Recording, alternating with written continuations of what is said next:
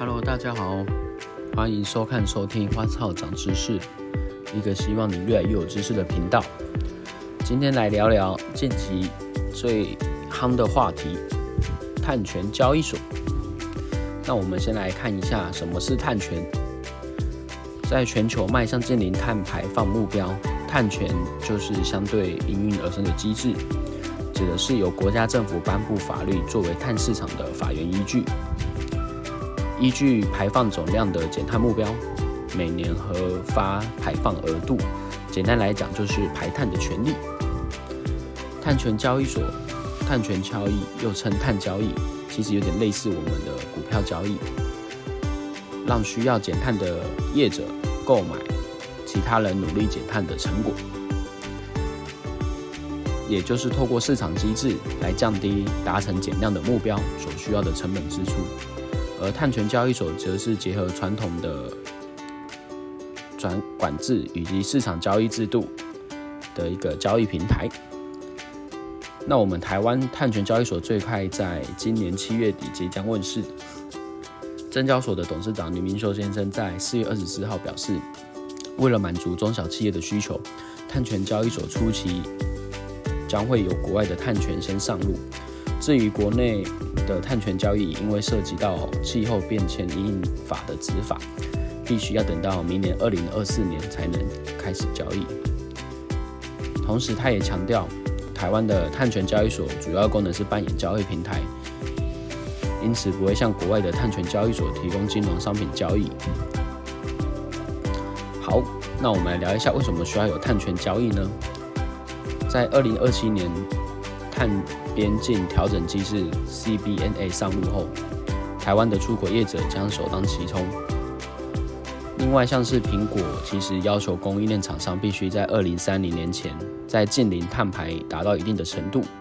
因此台湾碳权交易所的成立有相当的急迫性。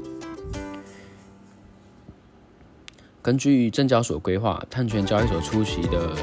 资本额约五到十亿元。其中证交所的持股比例可能会高于五十 percent，甚至拉到六成，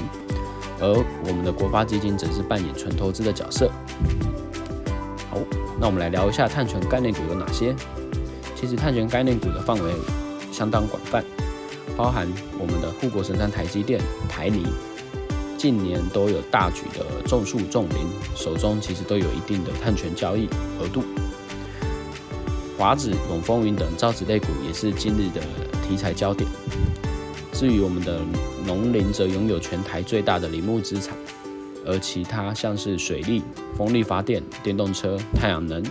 储能概念股，其实也都有搭上碳权话题。那我们来看一下，呃，这一波所要的影响业者哦，其实包含我们的制造业、钢铁、造纸等产业。在碳费正式上路之后呢，目前政府是采分阶段征收。根据环保署的解释，首要的目标会锁定在年排放量达到二点五万公吨的排单大户。根据台湾再生能源推动联盟统计，排碳大户包含我们的台积电、中钢、台湾中油等，包含还有像是台泥、友达、群创、长春石化以及台塑等业者都在名列前茅的排碳大户。那手中握有大大笔碳权的公司，其实在近期市场上也有一个追买的力道吼，包含我们刚刚聊到的造纸类股，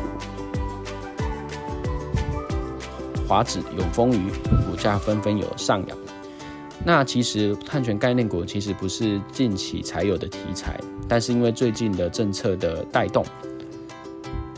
呃，手中握有大笔碳权的公司，未来其实也可以透过交易所。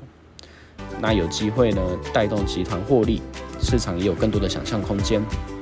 那喜欢看基本面的朋友，其实后续也可以关注上述公司的财报，在呃碳权收入对于后续的营收是否有所帮助，进而提升 EPS 每股盈余的机会。最后，我们来聊聊最著名靠碳权收入获利的例子，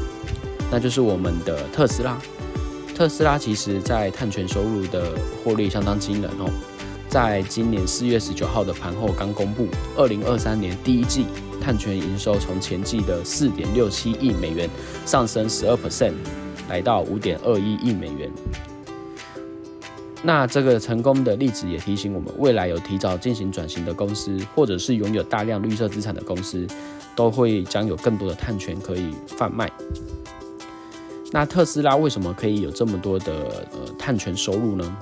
那由于电动车是属于绿色产业，可以获得更多的碳信用额度，代表着其他传统车厂如果来不及转型的，其实他们每年都要向特斯拉购买很多的碳额度吼。好，谢谢收看收听花草长知识，欢迎大家按赞订阅，开启大铃铛，See you，bye。